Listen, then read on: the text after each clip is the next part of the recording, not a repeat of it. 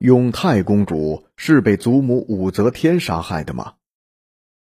永泰公主李仙惠是唐中宗李显的第七个女儿，是唐高宗李治和女皇武则天的亲孙女。她是一位很薄命的公主，死于武则天大足元年，死的时候年仅十七岁。关于永泰公主的死因，一直是众说纷纭、扑朔迷离。根据《新唐书·则天顺圣武皇后记》中记载，大足元年九月初三，武则天下令杀死了少王李重润、永泰公主以及永泰公主的丈夫武延基。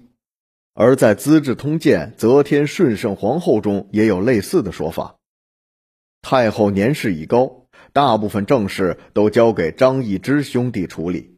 少王重润和他的妹妹永泰公主、妹夫魏王武延基偷偷议论这件事。张易之告诉了太后。九月初三，太后下令逼他们自杀。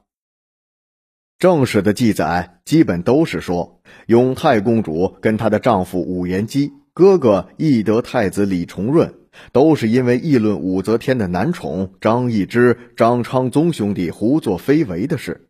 而惹怒了武则天，被他逼令自杀的。史学界对此也从无争议。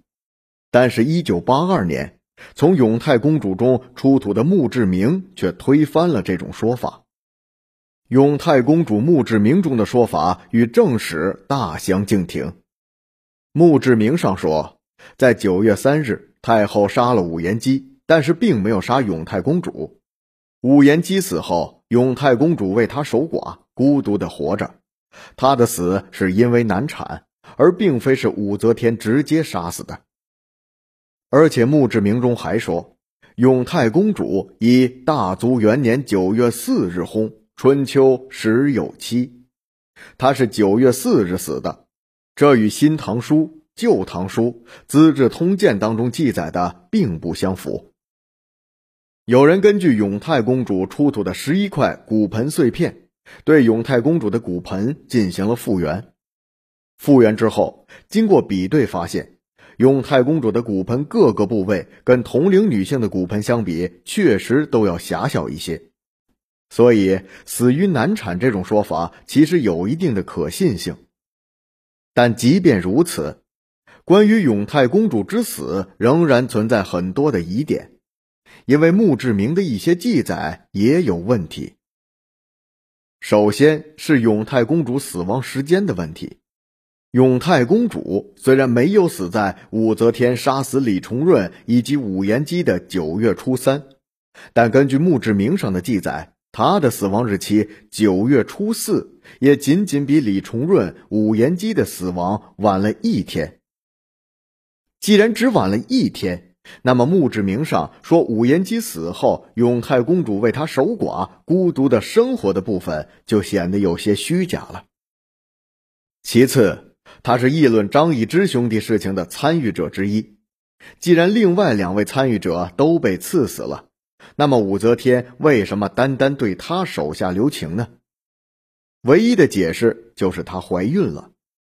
在唐朝的法律中，确实有对犯罪的孕妇实行缓刑的规定，所以他当时没死，并不等于惯于行杀的武则天对他手下留情了，而只是对他判了缓刑而已。判了缓刑之后，永泰公主没有被立斩或者杖杀，但是却又在很短的时间内突然流产而死，这其中的原因就很难分辨了。有理由相信，她是因为丈夫被杀害，精神受到打击而流产病亡的，但是却也不得不对她的祖母武则天产生怀疑。